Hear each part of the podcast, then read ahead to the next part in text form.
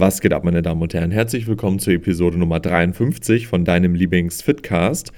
Ja, ich sitze hier heute um 6.30 Uhr, Freitagmorgen, und nehme die ganze Episode für euch auf. Warum so früh und warum am Freitag? Weil es nachher für mich nach Wiesbaden geht, weil am Samstag die ESN Days sind. Das wird das erste, ich sag mal, riesige Fitness-Event, auf dem ich je war. Ich mache den Sport zwar schon 13 Jahre, aber ich war tatsächlich noch nie auf der FIBO oder sonst irgendwas. Da bin ich mal sehr gespannt. Der Podcast geht dann dementsprechend morgen oder übermorgen online. Das werdet ihr dann ja sehen. Und ich freue mich extrem, Leute von euch im Real Life mal kennenzulernen. Also jeder, der mich am Samstag auf den ESN Days sieht, gerne mal Hallo sagen. Bin ich sehr gespannt mit euch mal in den Austausch zu gehen. Und ansonsten kümmern wir uns jetzt einmal wie gewohnt um die Themen, die heute in dieser Episode Thema sind. Einmal das Thema Umgebung, Umfeld, gute Geräte. Was hat ein richtig heftiges Gym für einen Einfluss auf deinen Fortschritt? Stichwort das Invictus Gym. Da hat jemand die Frage gestellt, bei mir hier in Hamburg hat es das Invictus Gym aufgemacht, wahrscheinlich eines der besten Fitnessstudios in Deutschland. Endlich, in Hamburg hatten wir jahrelang wirklich gar nichts, was ansatzweise ja, einem richtig, richtig gutem Bodybuilding-Studio nahe kam. Und jetzt ist hier dieses Gym eröffnet worden. Ähm, dazu erzähle ich euch gleich mal was. Und dann das Thema Fitness, nicht zu verbissen leben. Ich glaube, in die Falle tappen auch sehr, sehr viele Leute. Da steigen wir auch gleich mal ein, wie man das nicht alles zu, zu verbissen und zu ernsthaft sieht. Und als allerletztes Alltagsdisziplin. Wie kann man vielleicht die Disziplin, die man im Sport an den Tag legen kann, auf andere Dinge übertragen, zum Beispiel Beruf oder privat irgendwie. Ne? Dass man halt im Alltag auch versucht, Gas zu geben oder Gas gibt mit dem gleichen Maß an Disziplin, wie man es auch beim Sport schafft. Also, fangen wir mal an mit dem Thema Umgebung, Geräte, das Umfeld, etc. Was für einen Einfluss hat ein richtig, richtig heftiges Gym auf deine Ergebnisse? Also, in der Theorie, wenn wir jetzt mal davon ausgehen, du hast ein Fitnessstudio, was ganz normal ist, zum Beispiel ein McFit oder ein FitX, und dann hast du ein Studio mit den besten Geräten überhaupt. Was jetzt hier den größten Unterschied machen wird, sind nicht die Geräte, sondern es ist immer die Person, die im Fitnessstudio trainiert. Wenn du nicht in der Lage bist, im McFit zu 99,9% deine Ergebnisse zu maximieren, dann bist du von deiner Person her nicht dort, wo du sein könntest. Das heißt, du kannst dich noch weiterentwickeln. Du kannst mit vernünftigem Equipment, so wie es in den meisten Studios rumsteht, im Prinzip alles aus dir rausholen. Ein perfektes Studio, wo alles von den Geräten her wirklich tip-top ist, ist natürlich ein bisschen cooler, definitiv. Aber man muss da ganz ehrlich sein, in der Praxis wird es nicht so einen großen Unterschied machen. Jetzt rein auf die Geräte bezogen. Ne? Die Geräte, die normalerweise gut sind, ähm, die funktionieren super.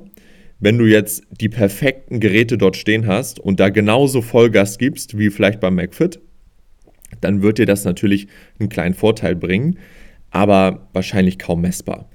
Wichtig ist immer das, was du draus machst, ne? was du aus der Umgebung rausziehen kannst. Wie viel Gas kannst du geben? Wie doll kannst du dich anstrengen? Wie gut kannst du den Muskel ansteuern?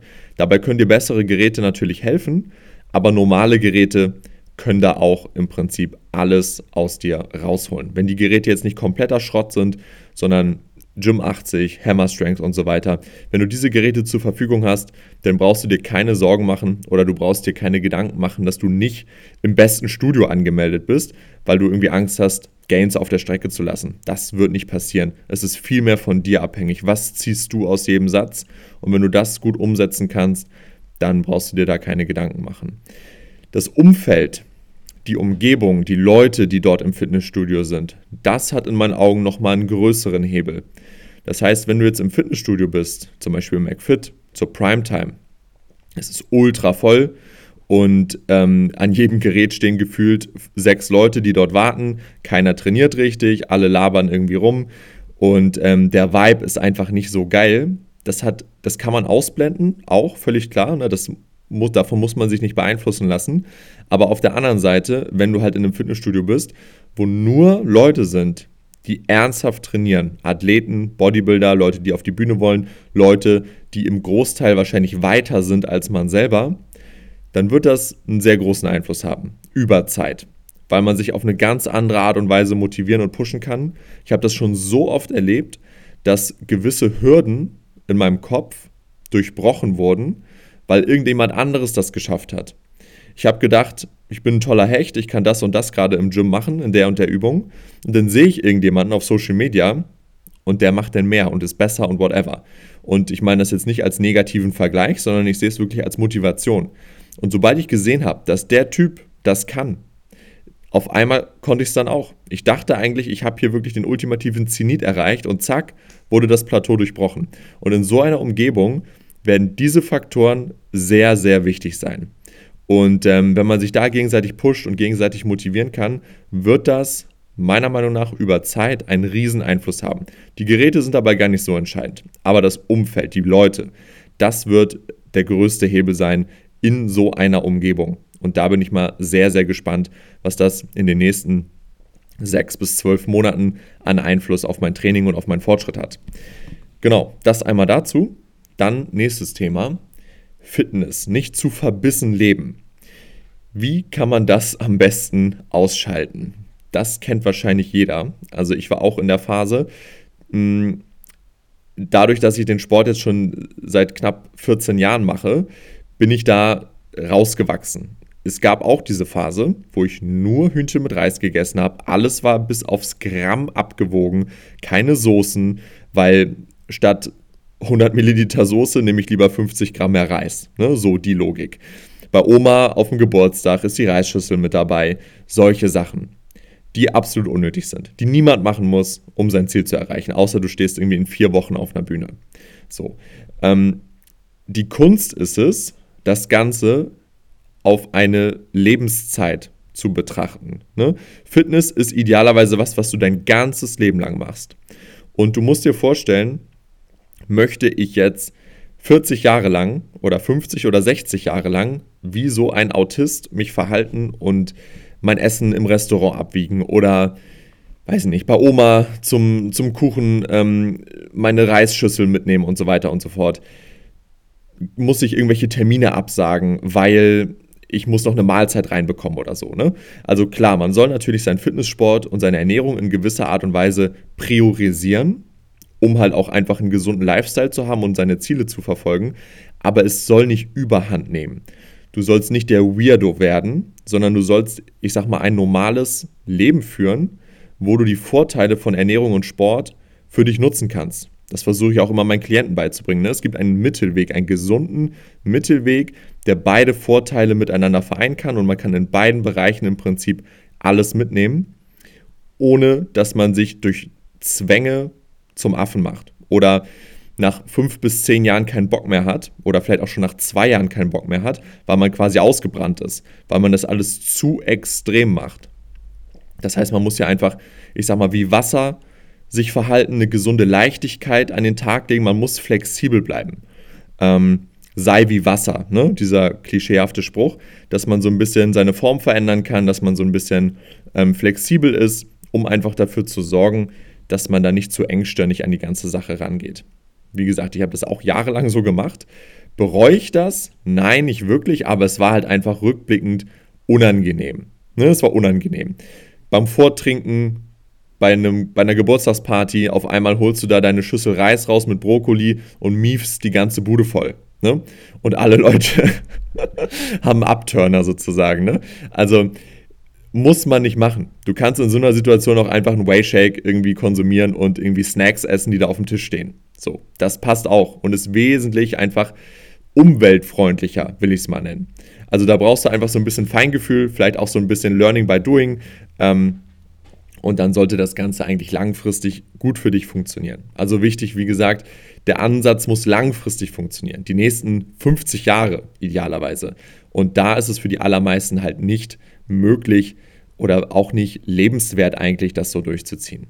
Und ähm, du kannst, wie gesagt, 99% wahrscheinlich deiner Fortschritte trotzdem durchziehen, wenn du abends wenn du dich mit deinen Freunden triffst, im Restaurant ganz normal mit isst, statt da irgendwie zu verzichten und deine eigene Mahlzeit zu essen. So, das ist völlig albern und ist für die aller, allermeisten Leute unnötig.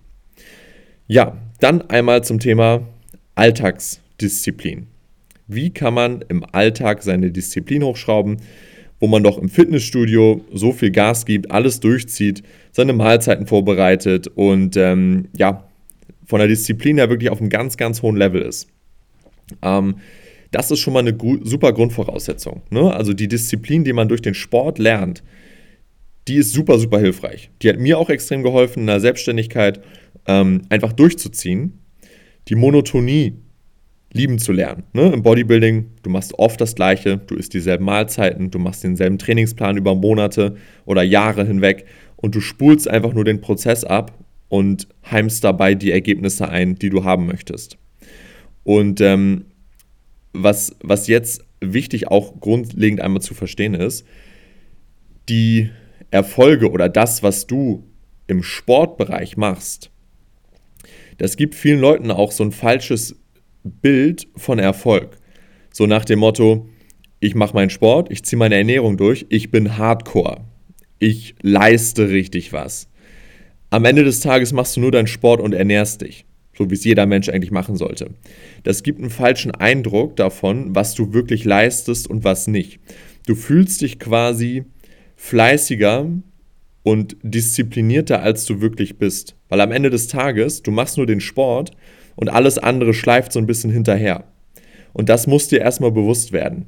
Die Disziplin, die sich viele Fitnessleute so ankreiden, ist im, am Ende des Tages no big deal. Ne? Also du machst Sport und ernährst dich. Das sind die Basics, meiner Meinung nach. Ne? Das ist nichts Besonderes. Besonders ist es, wenn du neben dem Sport, neben der Ernährung, als Familienvater deine Familie managst, deine Karriere vorantreibst, wenn alles funktioniert und wenn nicht alles hinten runterfällt, nur weil du Sport und Ernährung machen musst. Das ist albern, ne? das kann jeder. Was die Kunst ist, ist quasi hier ähm, den Spagat zu schaffen, alles auf die Kette zu bekommen und ähm, in mehreren Bereichen in seinem Leben zu wachsen. Und ähm, Sport ist da eine gute Eintrittskarte, um halt diese Disziplin zu lernen. Ne? Das gibt dir halt so ein ähm, Feeling, wie fühlt sich das an, wie kann ich das umsetzen, was macht Disziplin aus. Aber dann musst du natürlich das jetzt auf den Alltag übertragen. Und ähm, das Problem ist, dass du im Sport natürlich gewisse Ziele hast, die du verfolgst. Du hast Bock drauf, du machst das Ganze gerne. Und ähm, das muss jetzt auch probiert werden, in deinen Alltag zu ähm, übertragen oder zu integrieren in deinen Alltag. Und wo ist da das Problem und wie kann man das am besten lösen? Ähm, gerade so im Berufsleben gehe ich mal davon aus, wenn du jetzt nicht gerade in einem Vertriebsjob bist oder selbstständig bist, dann ist es für die meisten sehr, sehr schwierig, diesen Drive aufzubauen, ich gebe hier jetzt jeden Tag Vollgas, weil wofür, wozu? Zahlt sich eh nicht aus. Ich kriege mein Geld, alles ist gut, ob ich jetzt hier 70% gebe oder 100%. Das ähm, ist oft so das Mindset, was viele Leute haben. Und das Problem ist hier die Belohnung. Ne, die Belohnung, die quasi nicht gesehen wird oder die vielleicht so weit in der Zukunft ausgelagert wird, in Form einer Beförderung zum Beispiel, dass es sich nicht lohnt, in dem Moment Vollgas zu geben. Und dieses Mindset, das muss man halt in dem Fall einmal umkrempeln. Ähm, zum Beispiel die Beförderung. Die Arbeit, die du reinsteckst, die wird wahrgenommen. Auch wenn es manchmal undankbar ist und gerade irgendwie im Büro man kriegt, wenn man mal was falsch gemacht hat, direkt einen Tadel, aber wenn man was gut gemacht hat, dann wird nur einmal stumm abgenickt. Ne? Aber man kriegt nicht das Lob, was man sich vielleicht erhofft hat. Nichtsdestotrotz würde ich in den allermeisten Berufen, Jobs und so weiter empfehlen, Gas zu geben, weil es wird nicht unbemerkt sein. Ne? Weder von Kollegen noch von Chefs. Wenn du Gas gibst über einen langen Zeitraum, du wirst schneller vorankommen, du wirst schneller Projekte abschließen. Ähm, du wirst einfach das nach außen tragen, diese, ich sag mal, Arbeitsenergie, und das wird Leuten auffallen. Und du wirst schneller an dein Ziel kommen, du wirst schneller befördert werden, du wirst schneller ähm, ja, aufsteigen können.